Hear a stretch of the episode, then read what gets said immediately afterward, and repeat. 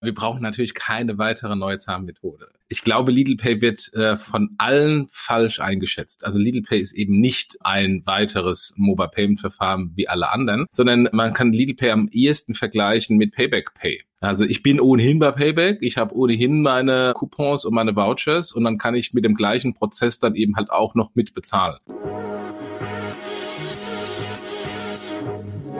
Payment and Banking, der Podcast aus der Mitte der Fin, Tech und Payment Branche. Mit euren Hosts Jochen Siegert und André Bajorath. Herzlich willkommen zum Payment and Banking Fintech Podcast. Wir haben wieder einen neuen Monat und heute ist der Tag der Arbeit und deshalb können wir auf den April zurückgucken. Und ich tue das natürlich nicht alleine, sondern ich tue das gemeinsam mit dem lieben Jochen. Hallo Jochen. Hallo André. Knapp 50 Jahre alt und im Herzen ein Fintech. Wie passt das zusammen? Machen Sie sich selbst ein Bild davon, wie EOS tickt, unter www.ticktwie20.de. Jochen, wie geht's dir? Gut, gut, Tag der Arbeit. Äh, das Problem ist, dass der diesmal am Samstag ist. Und nächstes Jahr wird es nicht besser. Und ich habe, habe ja gestern mal wieder gelernt, dass die Kolleginnen und Kollegen in UK das ein bisschen schlauer machen. Ne? Wenn bei denen ein Feiertag aufs Wochenende liegt, dann wird er sofort auf den nächsten Montag geschoben. Ne?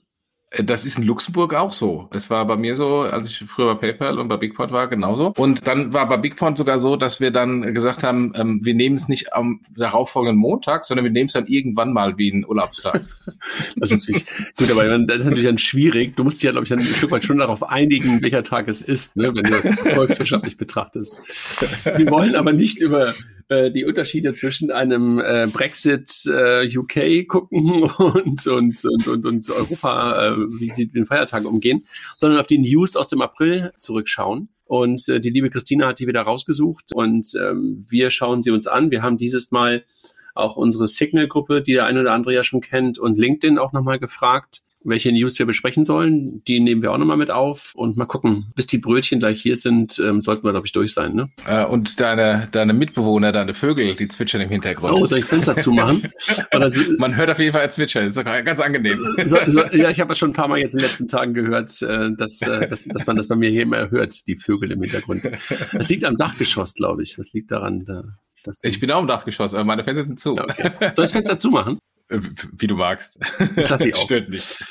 Positive Zeichen bei Baufi24. Wir hatten den Tom Peters äh, kürzlich auch schon mal bei uns im Podcast. Ich glaube, letzt, Ende letzten Jahres, glaube ich, ne? Einer der letzten Podcasts im, ja. im letzten Jahr. Ähm, und die haben jetzt eine Finanzierungsrunde gemacht, äh, knapp sieben Millionen. Und ehrlich gesagt, die VCs, die reingegangen sind, finde ich eigentlich relativ gut. Ne? B2V, Helvetica Venture. Wie siehst du das? Ja, beeindruckend, beeindruckend. Ich meine, es ist, ähm, das ganze Baufi-Thema ist ein, ist ein extrem spannendes Thema, hat einen extremen Boom aufgrund der Zinssituation. Also wann, wenn nicht jetzt? Eines der allerersten Fintechs ähm, ist ähm, Interhyp, ähm, die ja damals in die Börse gegangen sind, damals gefundet von, von Early Bird Ventures. Also insofern, das ist ja dann ohnehin so in einer guten Historie. Naja, und Thomas war ja zwischendurch auch bei Interhyp und ähm, das Modell ist, glaube ich, ein ganz äh, interessantes, ne? weil die auf der einen Seite den ganzen Online-Vertrieb und Lead-Generierung machen, da kommt ja Baufi24 her und jetzt aber halt auch das ganze Thema Franchise sehr, sehr stark aufgebaut haben ne? und nahezu in jeder Stadt ja mittlerweile Büros aufgemacht haben und ein bisschen so wie Interhyp das ja auch macht. Also das ist ja der typische Trend, glaube ich, oder das typische, was man halt sieht, dass du halt nicht nur das ganze gerade Baufinanzierung online machen kannst, sondern dass du halt dort dann doch nochmal einen Berater brauchst. Ne? Und da brauchen sie, glaube ich, auch ein bisschen Geld für. Ja, ich glaube, das ist eine grundlegende Frage, ähm, wie man persönlich gestrickt ist. Also es gibt ja Aussagen, die sagen, äh, man kann eine Baufinanzierung niemals online machen. Das, das Gegenteil. Bei einer, genau, bei einer, bei einer großen Bank hat ein wichtiger Managing Director einer sehr großen deutschen Bank äh, neulich beim Kundentermin gesagt. Ich habe mich sehr zusammenreißen müssen, um mich dazwischen zu gehen und sagen, hallo, doch, ich auch, sogar zweimal. ähm, aber es gibt halt Leute, das kann man, kann man nachvollziehen, die dann halt bei sowas äh, Komplexen muss ja auch, macht man ja nicht so häufig, da einen Berater haben möchte. Absolut. macht es ganz Sinn, dass man da lokal vor Ort äh, Ansprechpartner hat. Ja. Gut, also Glückwunsch nach Hamburg und Berlin vor allen Dingen. Äh, also Hamburg sitzen Sie, Berlin sitzen Sie und natürlich auch in den ganzen Franchise-Städten. Dann Raisin lanciert ein neues Tool. Über Raisin könnte man natürlich auch noch ähm, auf eine andere Art und Weise sprechen. Also ich glaube, da gab es ja auch ein paar Meldungen in den letzten Wochen, die halt auch was mit, mit der Green zu tun hatten. Aber jetzt an dieser Stelle zum Thema ETF, ne? Ja, äh, die machen äh, ETF-Konfigurator und äh, Tamasch hat, ich weiß, irgendwo bei LinkedIn eines dieser Performance-Grafiken gezeigt, wie dieser Raisin ETF alle anderen outperformt hat. Das ist ja ganz nett, aber äh, traue keiner Statistik, die du nicht selbst gefälscht hast, denn was zu Raisin auch gehört, ist ja Fair. Und da kann ich immer nur wieder meinen äh, guten Freund Thomas zitieren, der bei Fair seine Riester-Rente auch mit einem ETF hatte. Und äh, damals in diesem temporären Dip letztes Jahr bei Corona alles wegverkauft wurde und der einen ganz, ganz dicken Hals hat, weil er natürlich im Tiefpunkt äh, sein ETF verkauft wurde, in Cash umgeschichtet wurde und jetzt dann danach das ganze Recovery nicht mehr mitgenommen hat. Insofern ist nett, wenn Tamasch da sagt, er hat eine tolle Performance bei dem e einem ETF, aber bei dem anderen ETF ist es eben nicht der Fall. Und zumindest mein Freund Thomas ähm, hat dem Ganzen äh, deswegen dann den Rücken gekehrt und seinen ganzen Resettings auf, aufgekündigt. Auf der anderen Seite muss man halt sagen, es passt halt zu dem ganzen Thema Sparen, Anlegen und dergleichen äh, bei Raisin, also zu dem ganzen Thema Tagesgelder, Festgelder. Dort absolut, das ETF-Thema. Deswegen haben wir, ja. haben wir darüber gesprochen. Ja. Also ja. Ähm, Glückwunsch. So, Jochen, brauchen wir noch eine weitere Payment-Variante? Ist, was, was ist Lidl? Diesen, was ist Lidl auf? Darauf habe ich mich gefreut, auf diesen Artikel. also, äh, wir brauchen natürlich keine weitere neue Zahnmethode. Ich glaube, Lidl Pay wird äh, von allen falsch eingeschätzt. Also Lidl Pay ist eben nicht ein weiteres Mobile Payment Verfahren wie alle anderen, sondern man kann Lidl Pay am ehesten vergleichen mit Payback Pay. Also ich bin ohnehin bei Payback, ich habe ohnehin meine Coupons und meine Vouchers und dann kann ich mit dem gleichen Prozess dann eben halt auch noch mitbezahlen. Aber es ist kein Standalone-Zahlverfahren und genauso ist bei Lidl Pay auch. Also ich hab, bin bei, wie auch immer das Lidl Plus oder Lidl Coupon oder was auch immer das Ding heißt, bin ich seit einiger Zeit und ganz ehrlich, es ist eine ganz natürliche Weiterentwicklung, dass der Lidl Pay kommt, weil der Prozess ist bislang gewesen, ich gehe da hin an die Kasse, ich scanne da meinen QR-Code, um dann meine Coupons einzulösen und dann warte ich, bis dann halt der ganze Mist gescannt wird ähm, und dann muss ich wieder an die, ans Terminal, um meine Karte äh, zu präsentieren. Und mit Lidl Pay übergeht dann quasi diesen letzten Schritt. Also es ist eine ganz logische Entwicklung als Embedded Payment in dieses Kundensystem. Wird aber ein Kunde dieser Welt Lidl Pay nutzen nur wegen des Zahlverkehrs, vielleicht ein paar Payment-Nerds, aber sonst kein Mensch. Ist aber auch ein Closed Loop, ne? Also klappt wirklich nur bei Lidl, ja. wie du es gerade beschrieben hast, ne? Und interessanterweise aber, und das passt, glaube ich, auch wahrscheinlich zur Zielgruppe Lidl, nicht die Kreditkarte als Funding Source dahinter, sondern die Lastschrift. Ne? Das ist genauso wie Payback Pay, Lastschrift, genau. Mhm. Siehst du ein Risiko in der Lastschrift? Also der Prozess ist aus meiner Sicht identisch wie Payback Pay ja. ähm, und, äh, und da ist er seit Jahren gut gemacht und aus Risiko unter Kontrolle. Also von daher eher nein. Okay. Die Frage, die sich eigentlich eher strategisch stellt, ist, ähm, und das habe ich jetzt die Tage auch gelesen, warum Aldi sowas nicht macht. Äh, die Value Proposition von Aldi ist ja eigentlich zu sagen, ihr habt immer die günstigsten Preise ähm, und die Value Proposition von Lidl äh, Rewards ist, es gibt da Sonderrabatte, 20, 30 Prozent. Wo man natürlich dann immer sagt, ja, habe ich jetzt eigentlich den besten Preis, weil ich irgendwie diese komische App installieren muss und diese Coupons auswählen muss und la Ganz ehrlich, auch wenn ich ein Punkte-Junkie bin und auch, wie gesagt, bei Lidl das Ding da ab und zu mal nutze, äh, ich fände es besser, wenn ich einfach den günstigsten Preis hätte und nicht den ganzen Hassel sonst nochmal rum, drum machen müsste. Äh, du weißt ja, dass ich ähm, so gar nicht punkteaffin bin und ich gehe einfach immer hier vorne zu meinem Edeka, der der nächste Supermarkt ist. Und die haben halt auch so eine Möglichkeit, dass ich durch so eine, das habe ich selber auch noch nie benutzt, ehrlich gesagt. Ich kann einfach durch die Kasse durchlaufen, weißt du? Also ich kann die Sachen vorher einscannen und einfach durch die Kasse durchlaufen. Ach, die kann das, können das schon? Ach, ja, super. ja. Aber das funktioniert halt nicht mit Frischware. Also das heißt, äh, alles, was du halt noch wiegen musstest, also wie Gemüse und Obst, was ich aber immer in meinem Korb habe, das funktioniert ja. halt nicht. Weil du da halt keine ah, selbst, okay, okay. selbst äh, äh, Scan-Kasse hast oder wie heißt das, selbst Wiegekasse hast und dann kannst du nichts drauflegen. Ja, ja. Also insofern, für mich kommt das gar nicht in Frage, weil ich halt irgendwie immer bei Fleisch, Käse, Wurst und Gemüse stehe und wenn ich halt in diesen Laden gehe, da immer vorbeigehe und deshalb kommt das für mich nicht in Frage. Naja, egal. Okay, ja gut, ich kenne das, ich kenne das von Holland, äh, von Albert Hein, wenn immer wieder im Urlaub sind. Da ist es seit Jahren schon so, mit dem Selbstscannen und dann rausgehen. Und da kannst du auch deine frische Sachen dann wiegen und dann auswählen, ja, bei, Tomaten, was auch immer. Bei Rewe gibt es bei, bei Rewe gibt es ja auch in ein paar Läden in Hamburg und dann äh, das war aber immer kompliziert, äh, langsamer als äh, ehrlich gesagt die die Kassiererin und der Kassierer, die an der Kasse sonst gesessen haben. Also egal. Lass uns zu Amazon gehen und das geht in die gleiche Richtung. Amazon bietet jetzt einen Handflächenscanner für Zahlungen an. Wie siehst du das? Also äh, Amazon One? Ja, also am Ende des Tages, das ist ja dieses Check-in-Verfahren. Ob ich jetzt irgendwie ein Check-in-Verfahren mit äh, einem Barcode auf eine App habe oder ob ich einmal meine drei Linien auf meine Hand äh, da scannen lasse und das dann als Check-in-Verfahren nutze macht keinen Unterschied. Die Frage ist einfach nur, will ich, dass Amazon meine Handlinien kennt? Da wäre ich, glaube ich, so ein bisschen entspannt. Eigentlich eine ganz logische Weiterentwicklung.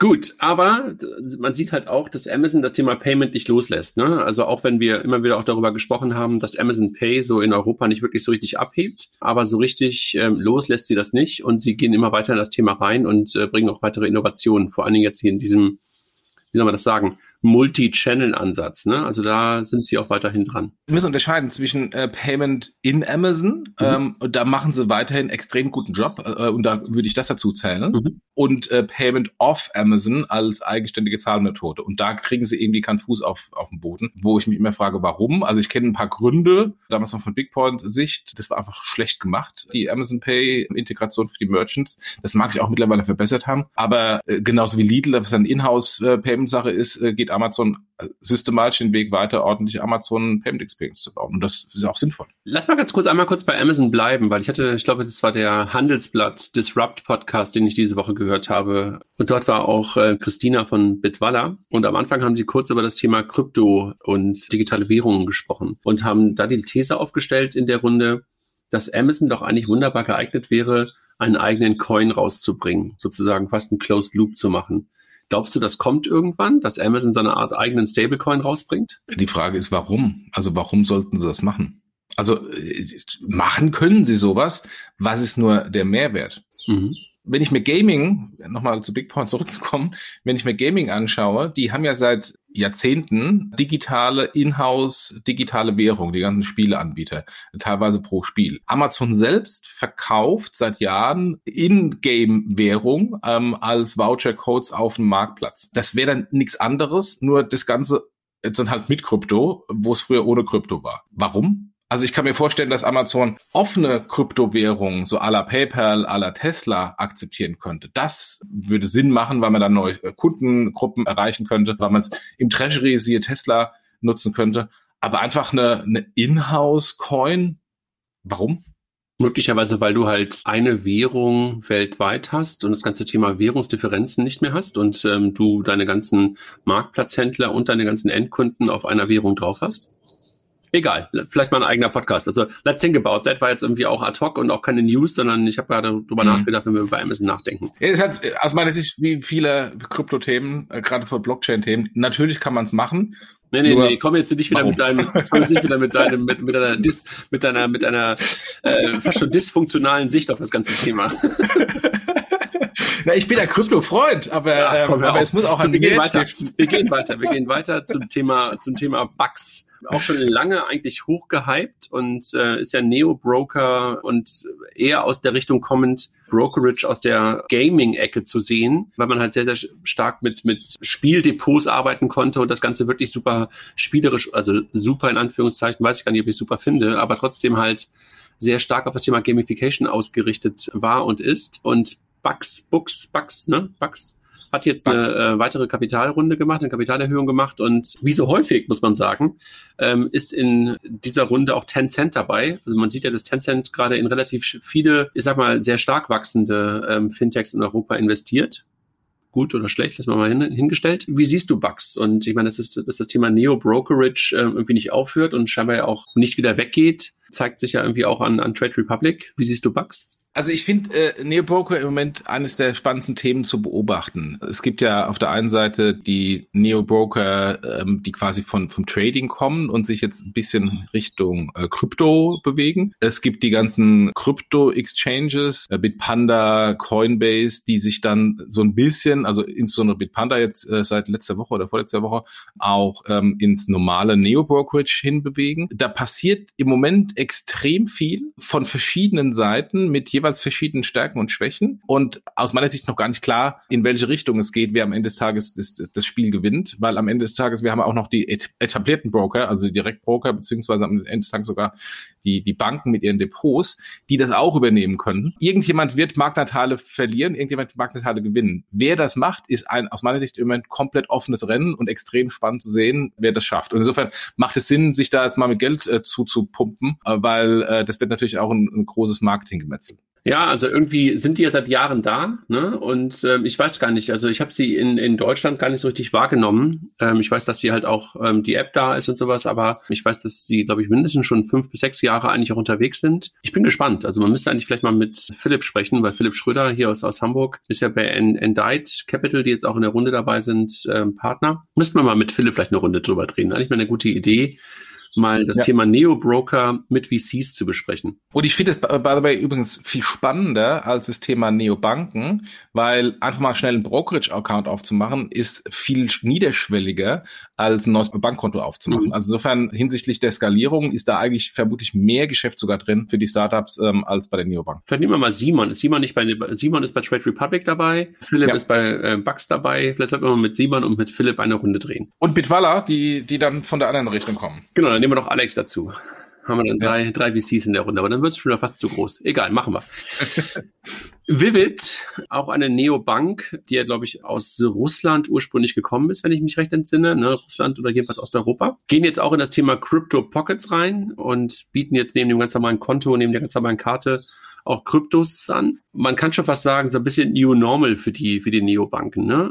Die größte Neobank Deutschlands hat das Thema so ein bisschen verpennt. Ne? Ja, äh, ich habe irgendwie gelesen, die größte Neobank Deutschlands hat äh, ignoriert, äh, auch so ein bisschen, weil sie nicht das dann verglichen werden wollte mit Revolut, die das ja schon immer hatten und jetzt mit mit der Faust der Tasche kopieren es dann doch. Es wird das New Normal aus Sicht auch derjenigen, die in Krypto anlegen, eine gute Entwicklung, weil am Ende des Tages die Preise, haben wir ein paar Mal auch schon diskutiert, sind ähm, völlig intransparent ähm, und auch völlig zu hoch. Siehe auch die Erträge von, von, von Coinbase. Und äh, deswegen wird es da eine Kommodisierung und eine Preisreduktion mit sich bringen.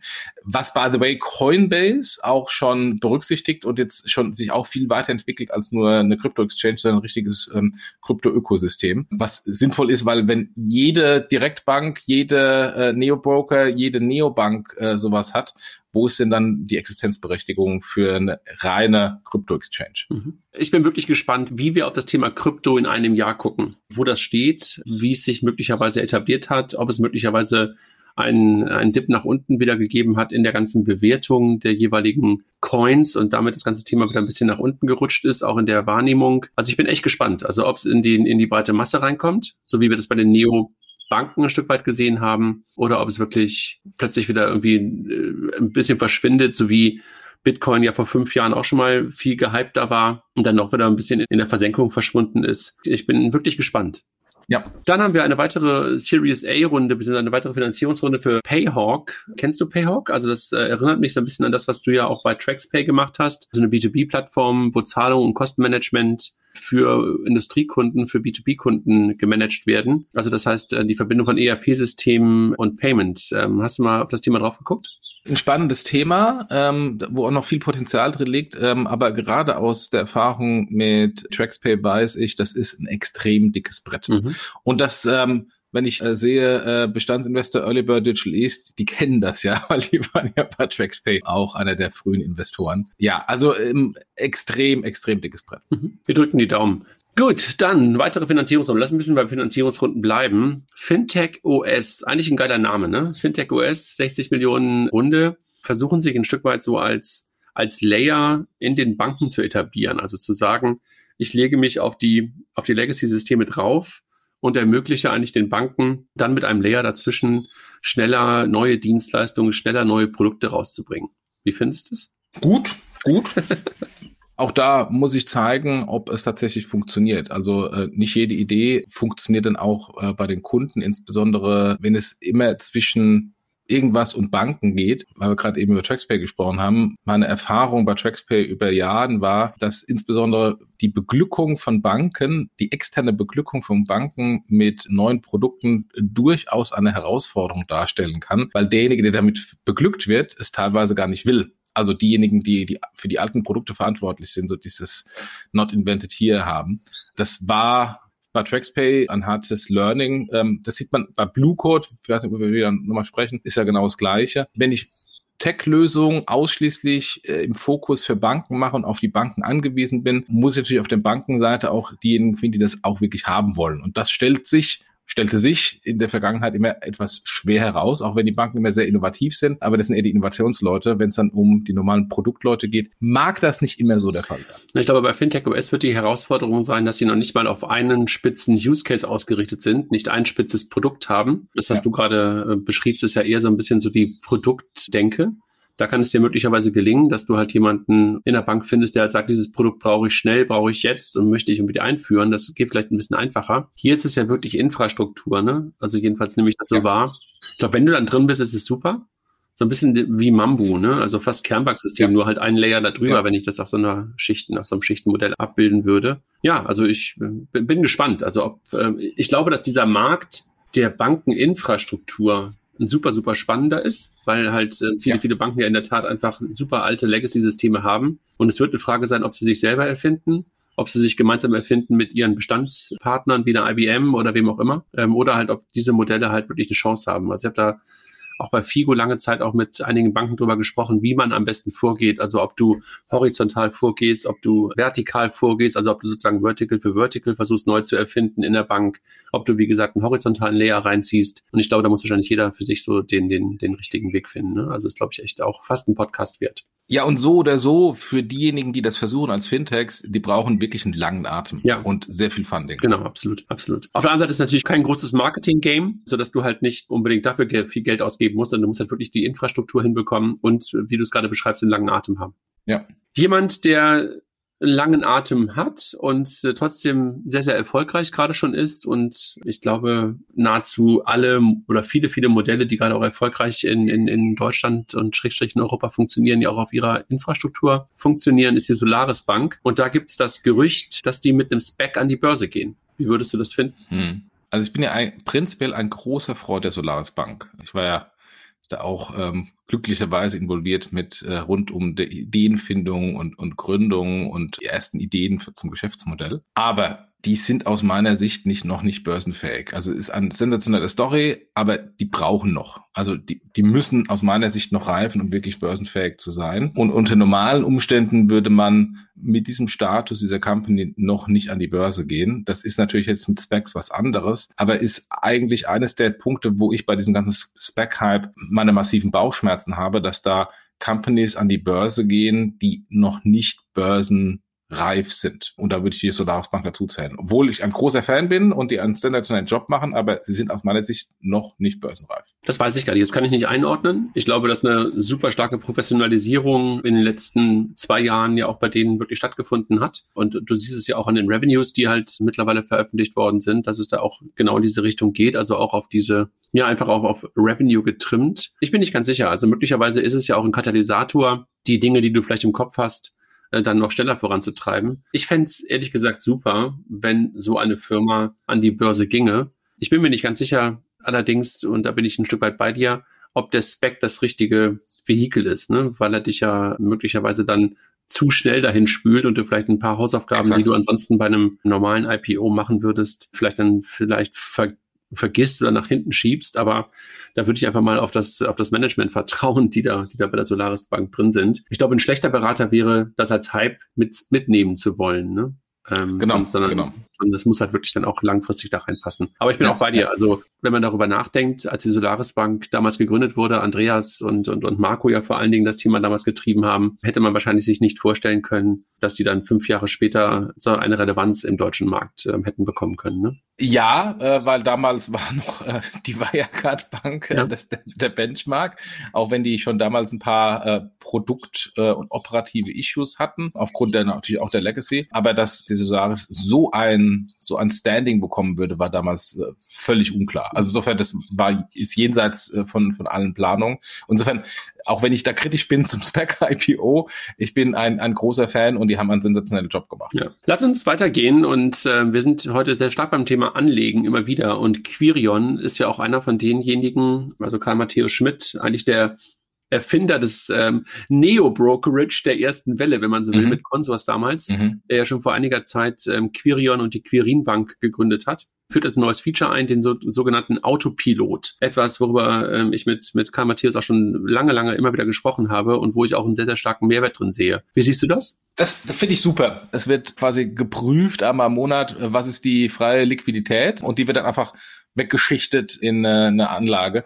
Das finde ich super, würde eines meiner Probleme lösen, weil ich habe halt äh, mehrere Sparpläne und es gibt halt Monate, wo die Sparpläne äh, negativ reinhauen, weil dann einfach kein Geld mehr da ist, aber es trotzdem abgeführt wird. Äh, es gibt Monate, wo noch zu viel Geld übrig ist und wo ich dann eigentlich sogar mehr anlegen würde. Aber eigentlich, wie man halt so ist, faul. Eigentlich ist es, Ca eigentlich ist es Cash Management für Privatpersonen, ne? Exakt, exakt, genau. Und, ähm, und insofern ähm, ein, eine tolle Idee, mal gespannt, wie das wird. Ich würde es mir, würde es mir sogar wünschen, jetzt nicht bei, von einem Neo-Broker, sondern das als normales Feature, was dann quasi per API aufs, aufs Bankkonto geht und dann über meine verschiedenen Sparpläne das managt. Also letztendlich ein Konto von, äh, ein Feature von mir getriggert und nicht nur von einem Neo-Broker. Ich wollte das haben, ich glaube, im Jahr 2004 in Star Money. Okay. Tja, du warst ja der Zeit voraus, mein Lieber. Wir haben es aber nicht gebaut. Also, was wir Ideen haben, ist schön, machen ist wie das andere. Das ist so viel geiler. So, Hapster und Clark kooperieren. Wir beide Fahrradnerds. Hast du eigentlich eine Fahrradversicherung? Äh, ja, zwei sogar. Echt? Also für zwei Fahrräder. Ja, für das Jobbike habe ich eine Fahrradversicherung, für das andere äh, nicht Jobbike, aber trotzdem teure E-Bike habe ich auch eine Fahrradversicherung. Weißt du, was, was ich habe? Ich habe einfach eine alte Hausradversicherung, da ist das mit drin. Echt? Also auch wenn das Fahrrad geklaut wird, mhm. ähm, wenn es woanders ist? Mhm. Weil bei mir wird es nur, wird's nur bezahlt, wenn es halt hier aus dem Haus geklaut wird, aber das ist eher unwahrscheinlich. Und okay.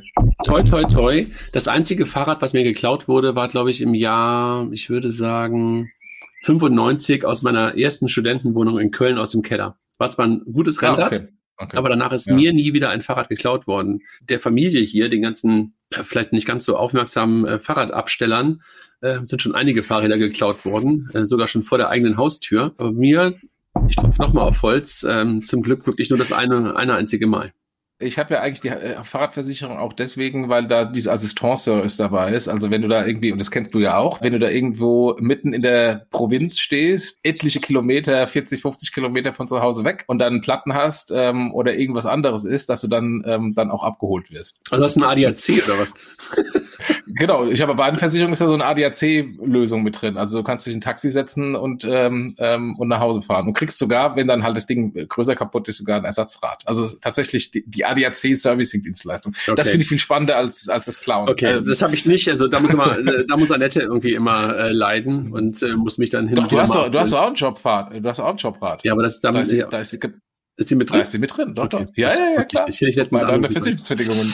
Alles klar. Gut, ich habe sogar, ich hab sogar zwei Jobrads, Jochen. Ja, das ist, das ist eine Doppelversicherung.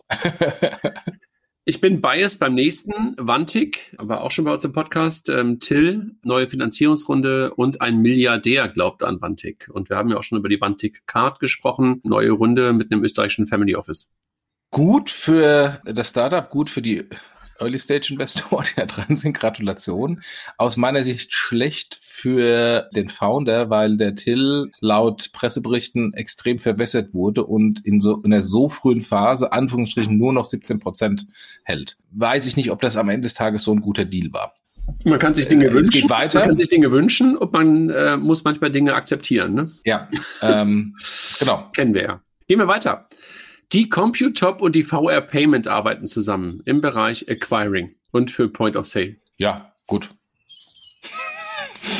Eine nette Pressemitteilung zu irgendeiner Payment-Kooperation. Schön. Ich fragte mich, als ich es gelesen habe, so, aha, die haben noch nicht zusammengearbeitet? Überraschend. Okay. Gut, dann gehen wir weiter und machen weiter mit dem Soft Launch für YB. Kennst du YB?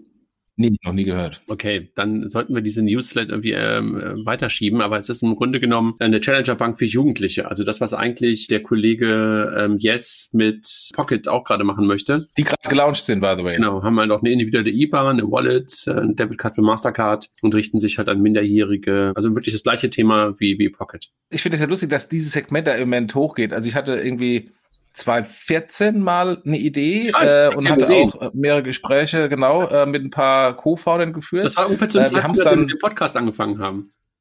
Genau, genau. Nee, es war Anfang 2014. Da ist ja nichts draus geworden, weil er sagt, naja, die Zeit ist noch nicht reif. Jetzt, fünf Jahre später, ist die Zeit reif. Genauso wie bei dir, Vielleicht hätten wir es doch schon machen sollen. Aber da war eigentlich eher die Signale schlecht. N26 hat damit ja auch angefangen, ist gepivotet zu einer Vollbank. Dann gab es noch Virtual Piggy, äh, ein Startup in den USA, was schon an der Börse war, was auch in diesem Segment da war, was gescheitert war. Und äh, also im Grunde haben alle externen Signale dagegen gesprochen. Ja, Timing, Timing, Timing, Timing. So, Tomorrow, die Neobank hier aus Hamburg, ist gar nicht so grün, äh, wie sie, glaube ich, sein möchte. Was ist damit gemeint?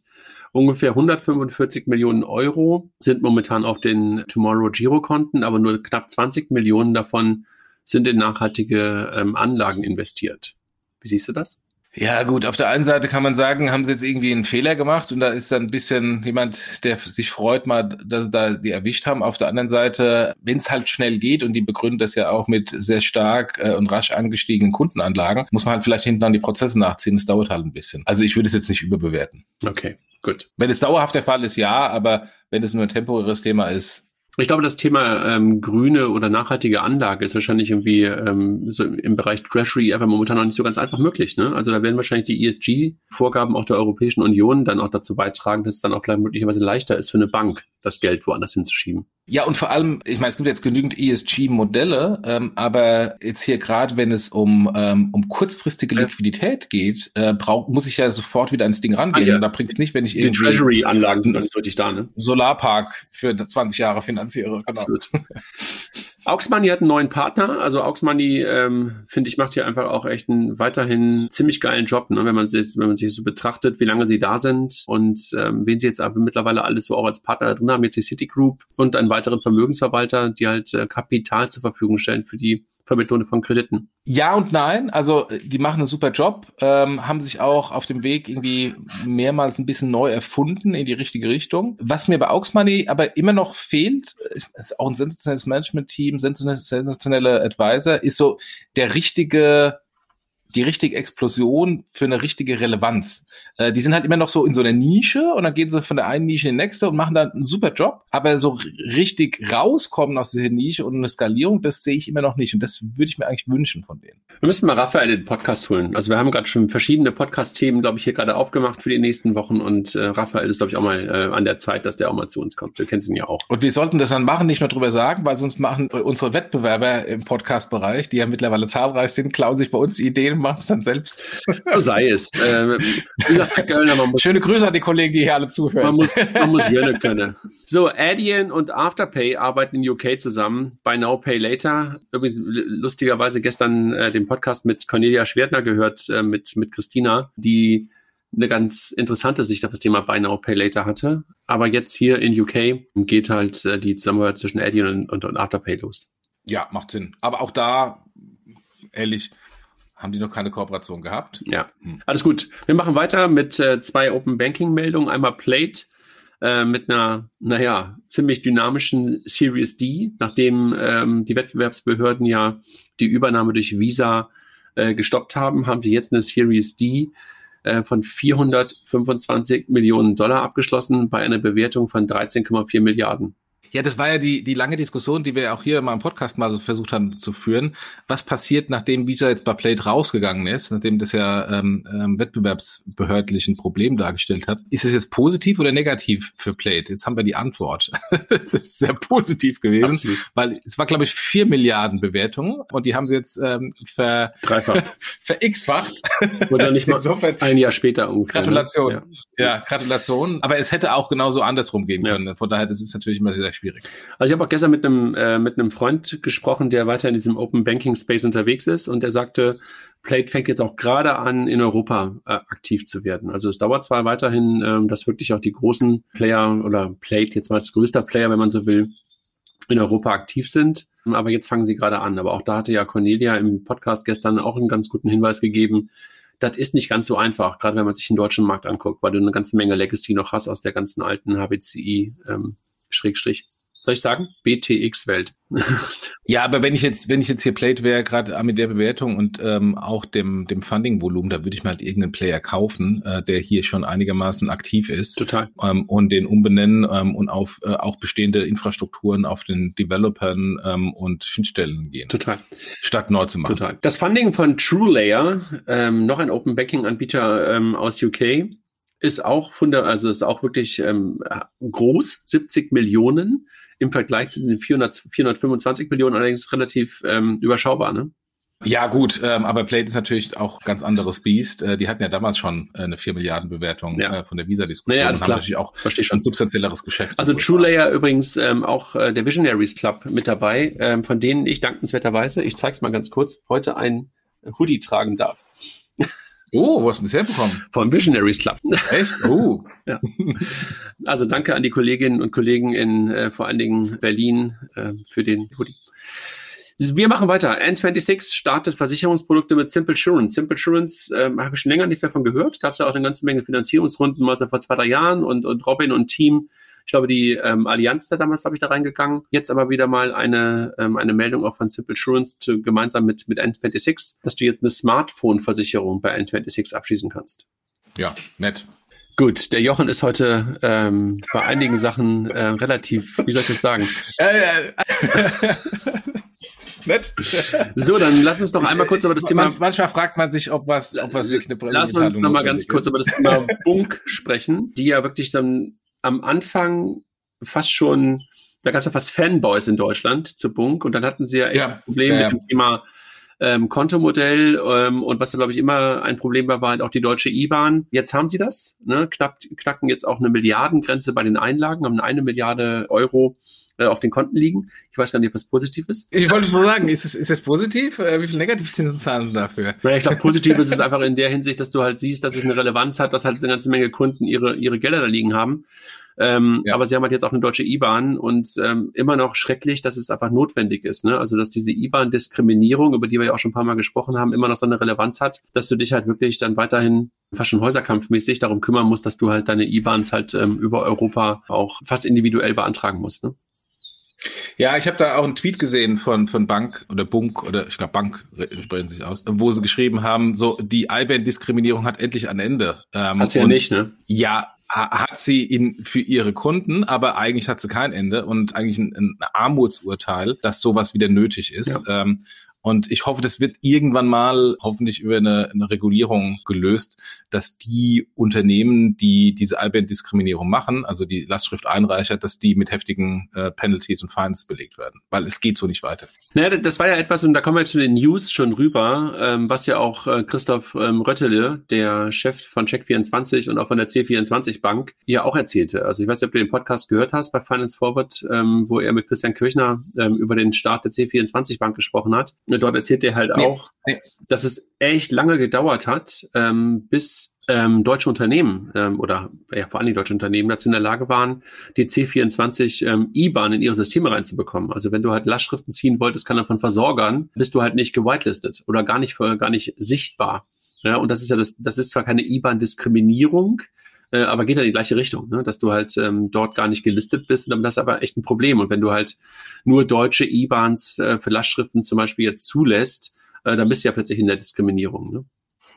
Ja, äh, äh, ganz früher im, im Kartenbereich äh, gab es das Problem, insbesondere bei neuen Kartenprodukten, Co-Brand-Karten oder, oder Prepaid-Karten, die neu aufgelegt wurden, dass die, dass die BINs, also die ersten sechs Ziffern der Kreditkartennummer, noch nicht in den Offline-Terminals hinterlegt war. Also damals gab es noch ähm, Parkautomaten, Vending Machines, die alle offline waren und die irgendwie einmal alle zwei, drei Jahre ein Update bekommen haben, was für gültige Kartennummern es eigentlich gibt. Und dann habe ich eine tolle neue Karte bekommen, aber habe ständig Ablehnungen bekommen. Ähnliche Situation. Das Problem hat sich mittlerweile gelöst, weil alles online ist, aber ähnliche, ähnliches Problem. Wir haben noch diese zwei, drei News, ähm, die unsere, die unsere Hörerinnen und Hörer ähm, von uns noch hören wollten. Das war einmal das Thema Trade Republic und Krypto, äh, wo du auch sagtest, äh, wo ist es eigentlich in der App? Wie siehst du das? Ich habe das äh, gestern Abend mal versucht. Ich habe äh, die, die Werbung gesehen auf der Webseite von Trade Republic, aber in der App finde ich es nicht. Also ich habe Bitcoin eingegeben, da habe ich dann die Bitcoin Technologies gesehen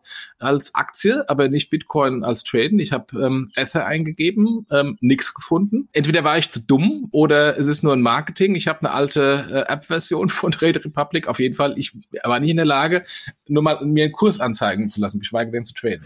Geht mir gerade genauso. Also ich habe gerade mal einfach äh, die App aufgemacht und äh, habe es auch nicht gefunden. Und möglicherweise kann der ein oder andere ähm, uns einen Hinweis geben, ähm, wie die dummen alten weißen Männer ähm, halt auch das Thema Krypto in der Trade Republic App finden. Was hatten wir noch für, für News? Wir hatten noch MPOS. Mhm. Ähm, die Sparkassen ist das Thema MPOS eingestiegen. Die Deutsche Bank hat das Thema MPOS, äh, nicht MPOS, SoftPOS gemacht. Also sprich, ähm, ich habe äh, ein Payment Terminal auf dem normalen Smartphone, ähm, brauche gar keinen SumUp und Co. MPOS ähm, e-, extra Leser mehr. Und, äh, und die Frage, die war, ähm, ist das das Ende von MPOS? Ist es eine Ergänzung? Ist das eine, eine logische Weiterentwicklung, äh, wie wir das sehen würden? Was, wie siehst du das?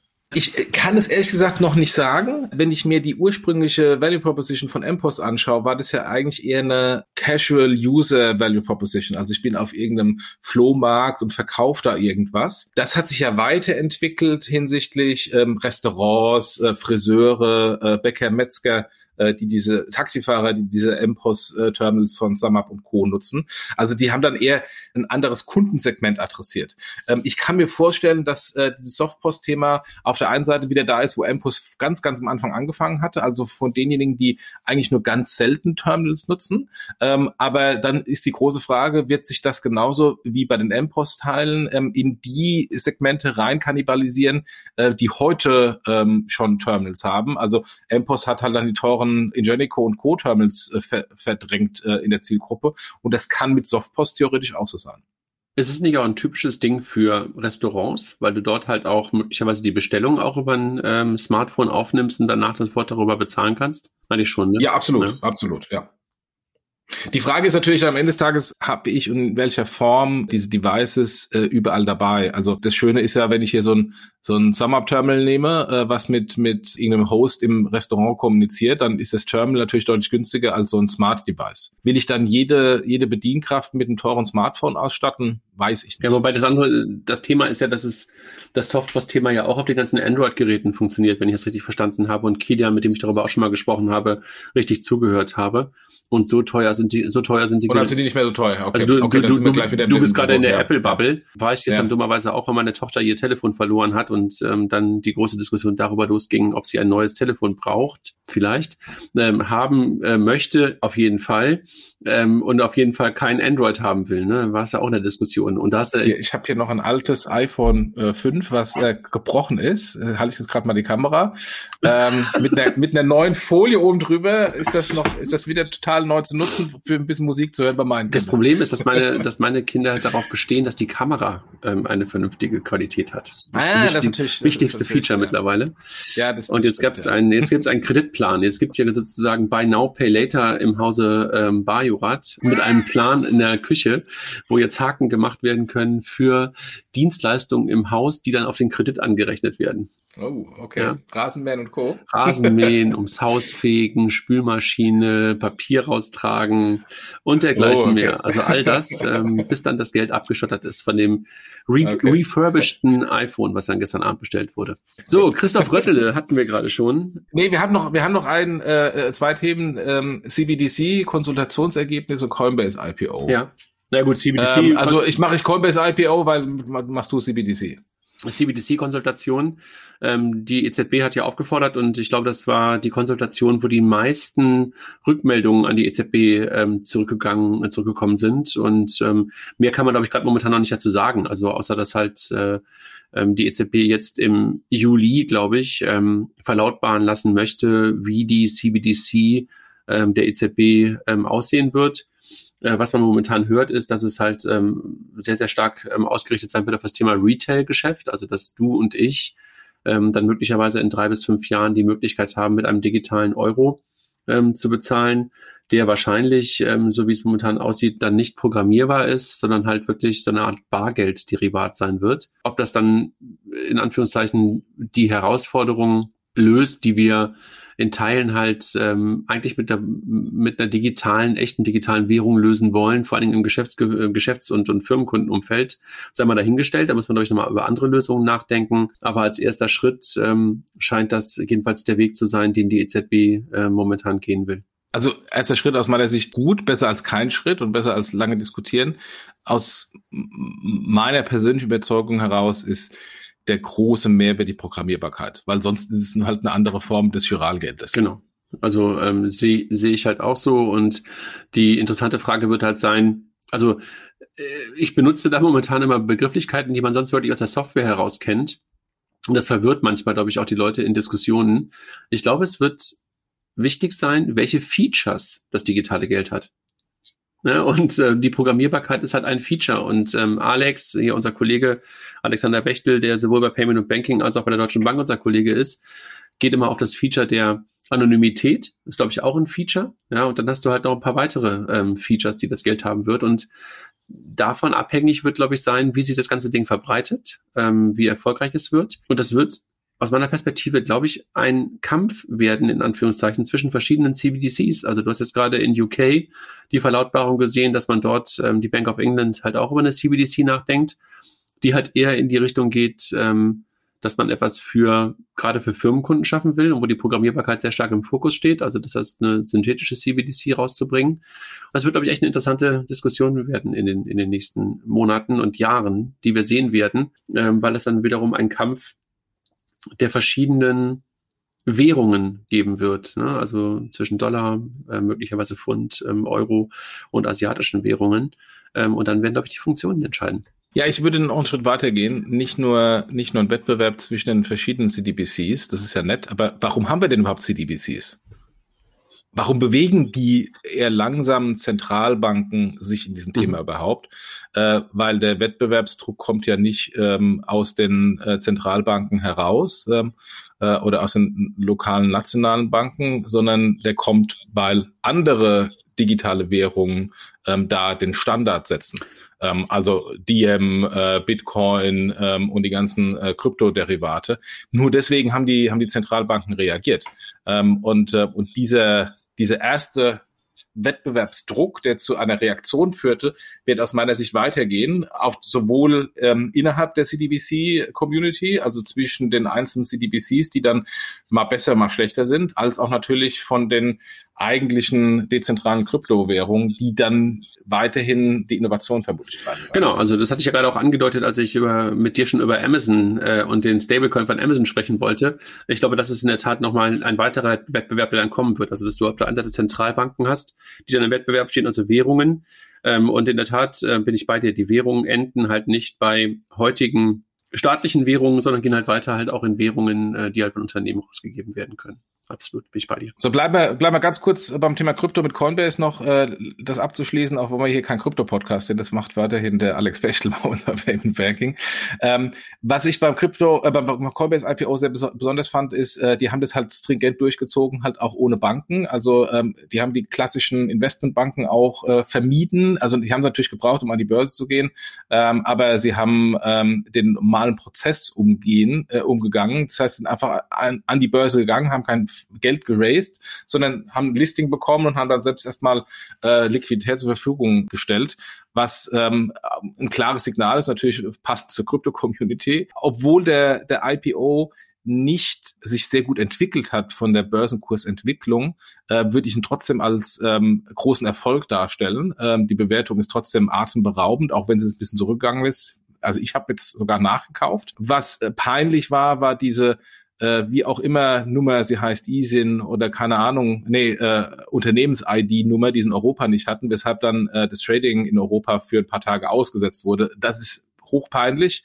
aber aber hochpeinlich für Coinbase gelöst. muss man sagen, ne? Nicht hochpeinlich für genau hochpeinlich für Coinbase, genau hochpeinlich für Coinbase. Aber ist wurde dann relativ schnell gelöst. Ähm, ähm, darf eigentlich nicht sein.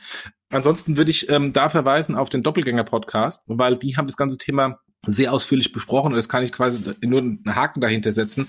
Ähm, die haben oder haben die vertreten die These, dass äh, Coinbase eben sich viel weiter, vorhin habt ihr auch schon gesagt, viel weiterentwickelt äh, in äh, Krypto-Ökosystem, jetzt die Börsenwährung nutzt ähm, für Übernahmen ähm, und da weg von diesem sehr nischigen äh, Thema äh, Exchange hin in ein richtiges Krypto-Ökosystem äh, sich entwickelt. Ja, gut, sind ja, was total Sinn sind ja heute schon weiter. Ne? Also das Thema Exchange ist das, was glaube ich die meisten Leute wahrnehmen.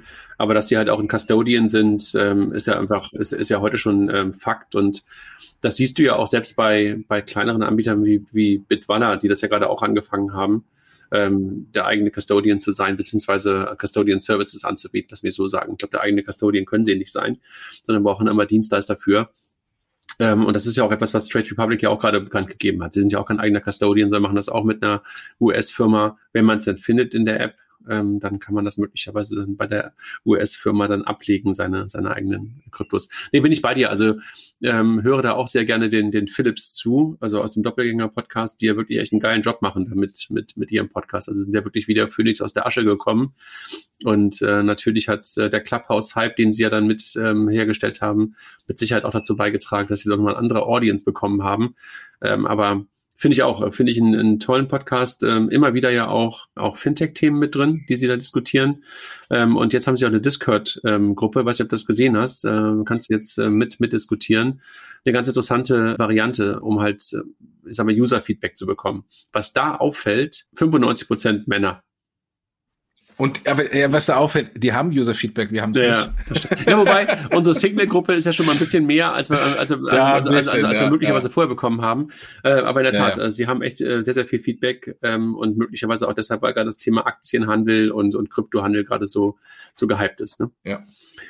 Aber äh, bei uns sind jetzt auch nicht 50-50 äh, Feedback, sondern äh, wir sind auch immer noch sehr männerdominiert äh, bei unseren. Äh, ich, das war, das war damit, das, das war kein Fingerpointing, ja. ähm, dass wir, dass ich sage, so wir machen es viel besser. Oder bei uns ist die Audience äh, viel diverser. Ähm, wobei, ähm, ich glaube, bei uns sagt ähm, Spotify uns immer 25 Prozent sind, glaube ich, Frauen. Hm. Ja, immerhin. Und äh, was, was Spotify uns ja auch immer sagt, dass wir in der Alters, ähm, in der Altersgruppe sehr divers sind. Also da sind ja relativ viele Junge, die uns hören. Wir sind bei den Personalien. Aber ganz kurz noch die, die Personalien genau, wir sind bei der schon auch äh, fast eine Stunde. Genau, wir sind bei fast einer Stunde und die, die hauen wir jetzt durch. Check24, über Christoph Röttl, der hat man gerade schon gesprochen, äh, verlässt das Vergleichsportal, also der, der CEO von, von, von ähm, Check24 und ähm, Vorstand der C24 Bank war gerade noch im, im Podcast bei Christian Kirchner, hatte ich ja gerade schon gesagt. Und jetzt geht er. Ähm, war sechs Jahre lang dort, ähm, also ist nicht sozusagen Gründer von Check24, aber einer von denen, äh, die halt ähm, sehr, sehr früh dazugekommen sind. Ähm, vielleicht ein bisschen überraschend ähm, und jetzt übernimmt im Grunde genommen, ähm, übernehmen die Gründer wieder die Aufgabe. Ich glaube, es soll nicht neu besetzt werden. Hast du es wahrgenommen? Ja. Ja, wahrgenommen, aber ähm, ich kannte ihn persönlich vorher nicht, außer da aus diesem, aus diesem Podcast. Ähm, ja, gut. Gut. SumUp, über die wir jetzt schon ein paar Mal gesprochen haben, heute auch, ähm, kriegen einen neuen CTO. Ich weiß gar nicht, wer der alte war. Also ich äh, kenne einen halben CTO von SumUp, Rafael Otero. Ja, aber der ist schon lange nicht mehr da gewesen. Also Johannes, ja, Johannes Schabak übernimmt die Rolle, kommt von Home24, ähm, wird jetzt CTO bei, bei SumUp. Ähm, Glückwunsch an, an, an die Kolleginnen und Kollegen. Pleo verstärkt ähm, sich um einen ähm, Chief Revenue Officer. Irgendwie eine Stelle, die mehr und mehr in den Fokus von, von Grown-Ups äh, kommt. Ne? Also hat man natürlich früher, früher nie so richtig wahrgenommen. Früher gab es halt irgendwie einen Sales Officer und Marketing Officer, aber wirklich so ein Growth Officer oder Revenue Officer äh, ist relativ neu. Ne? Ja, das Lustige ist, ich war ja selbst mal Chief Revenue Officer äh, bei Bigpoint damals, ähm, äh, wobei es da nicht um, ähm, um Growth ging, sondern äh, alle Revenues liefen über meine Entity, deswegen war ich der Chief Revenue Officer. Als mir damals diesen Titel gegeben haben, habe ich mich totgelacht, dachte, was ist denn das für ein Titel? Habe erstmal gegoogelt, was das für eine Bedeutung hat. Insofern finde ich es lustig, dass das jetzt mal auch ein bisschen breiter kommt. Ja, in der Tat. Dann, der Umbau bei Finlieb geht weiter und äh, Birte Sewing ähm, und äh, Florian Riesatsch ähm, verlassen Finlieb lieb, passt, glaube ich, zum Umbau, den, äh, den wir ja auch schon ein paar Mal jetzt besprochen haben. Ne? Ja, also ähm, äh, passt dazu. Äh, was ich nur schade finde, ist, dass es da in dem Findip-Ökosystem für die Menschen kein nichts gab. Und das hatten wir auch mit, ähm, äh, mit Caroline Gabor vor kurzem, äh, die ja auch, äh, nachdem Jonko äh, nicht funktioniert hat, auch äh, Philipp verlassen hat. Ähm, da, das ist einfach nur schade, ähm, dass, dass und äh, ja, aber, in, aber, in, aber es, in, diesem Ökosystem die Leute nicht haben. Ja, genau, aber das ist ja die Frage, ob, ähm, äh, ob das, ob es da nichts gibt oder ob die Leute einfach auch was anderes machen wollen. Ne? Also ich glaube, das ist irgendwie wahrscheinlich beidseitig, ne? Exakt, ja. exakt.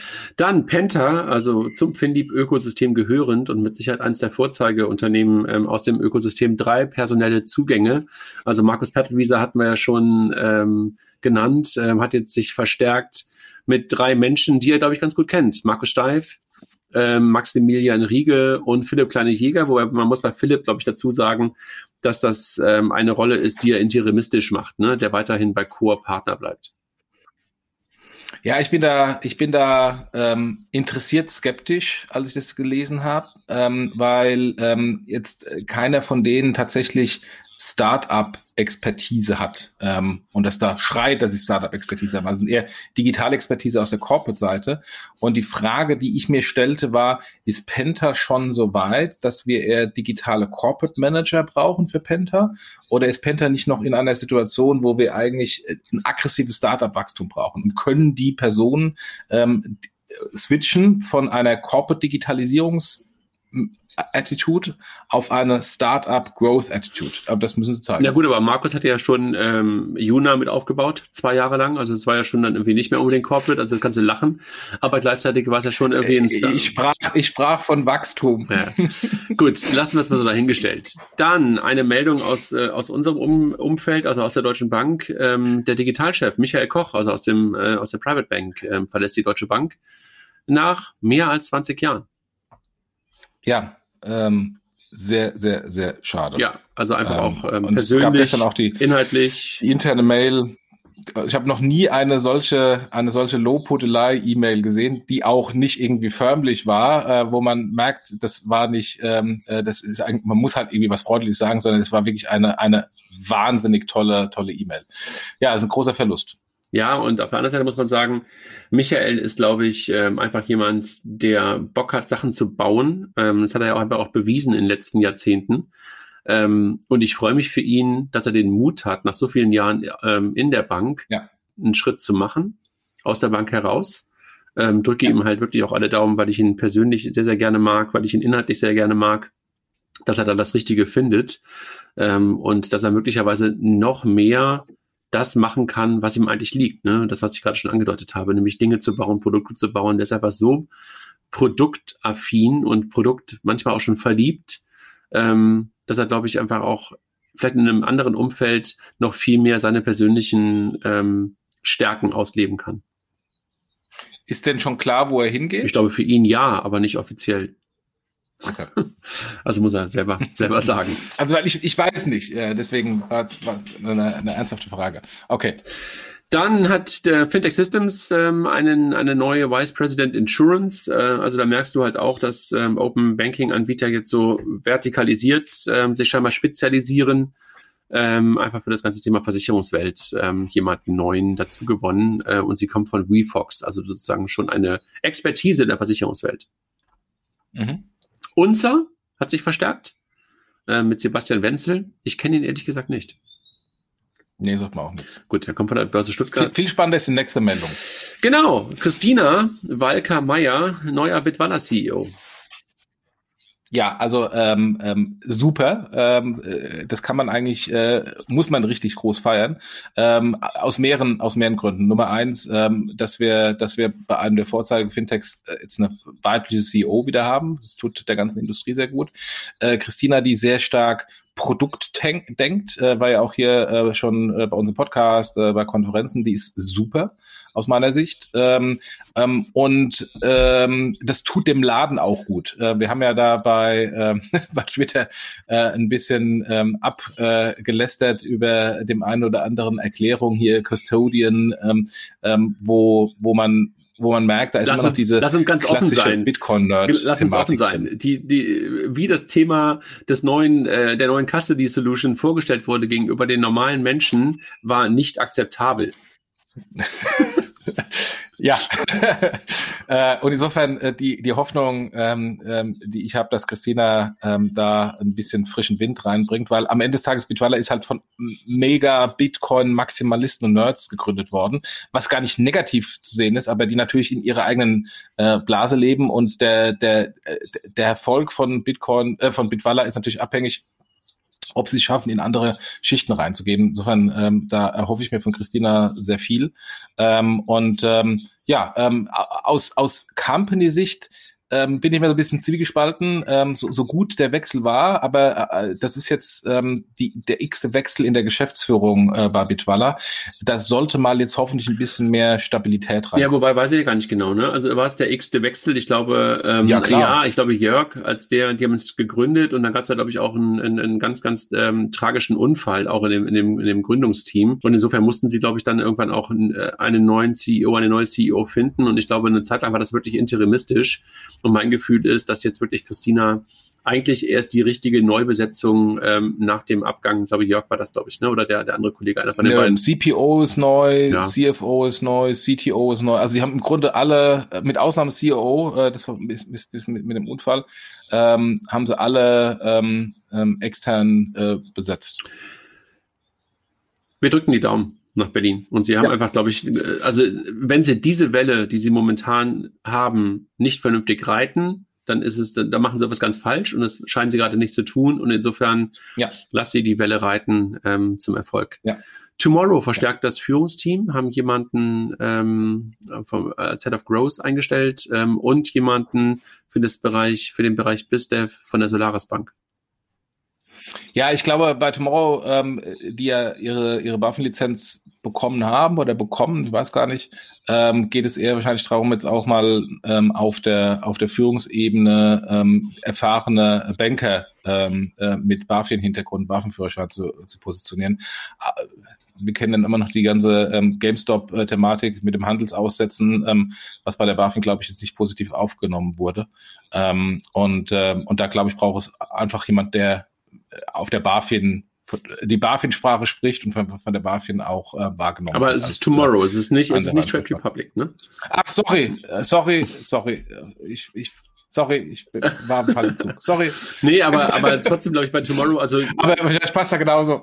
nee, aber bei, bei Tomorrow ist es ja in der Tat eine, eine interessante Frage wie lange läufst du halt auf der Lizenz von jemandem Dritten und ähm, wann fängst genau. du möglicherweise an, selber eine BaFin-Lizenz genau. zu beantragen und ähm, dass sich der genau. Michael Offermann bei der Solaris Bank ja auch um das Thema Beantragung der Banklizenz gekümmert hat, ist das ja ein ziemlich klarer Fingerzeig, äh, in welche Richtung es genau. möglicherweise gehen genau. kann, auch bei Tomorrow.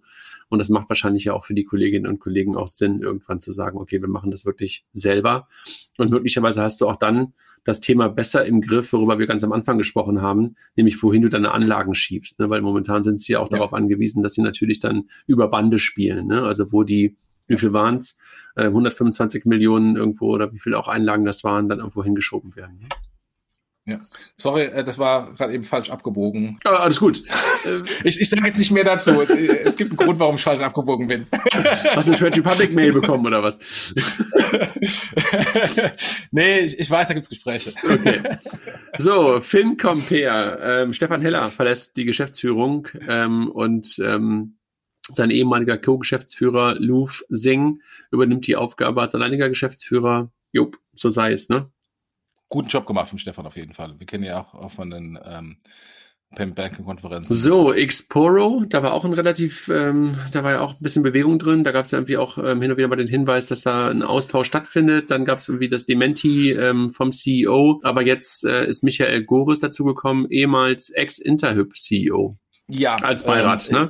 Genau, genau. Ähm, auch da ähm, äh, gibt ja auch ein bisschen Instabilität im Management, ähm, was wahrscheinlich vermutlich auch an der Unklarheit des Geschäftsmodells. Sie haben ja einen Wettbewerber übernommen ähm, und es funktioniert alles noch nicht so perfekt. Ähm, und äh, insofern ähm, suchen sie wahrscheinlich noch Advice, um das wieder alles richtig zurück auf die richtige Bahn zu bringen. Jochen, das war's. Eine Stunde und zehn. Wir haben eine lange News-Folge gemacht. Ähm, ich rieche Frühstück im Hause ähm, und bin froh, jetzt was essen gehen zu können. Ja, ich hatte schon gefrühstückt, weil äh, ich war Early Bird. Aber, Aber ist deine Familie auch schon? Ich kann mir vorstellen, dass die Familie, dass die Familie noch nicht wach war. Achso, du hast also, alleine als ich hochgekommen bin. Äh, ja, genau. Als ich hochgegangen bin, war sie gerade, sind sie gerade aufgestanden. Äh, es kann sein, dass sie mittlerweile gefrühstückt haben oder noch unten. Ich habe ich hab meine Kinder gucken. einfach ganz, ganz böse heute Morgen einfach ganz, ganz, ganz laut geweckt. Bin laut polternd in ihre Zimmer reingefallen.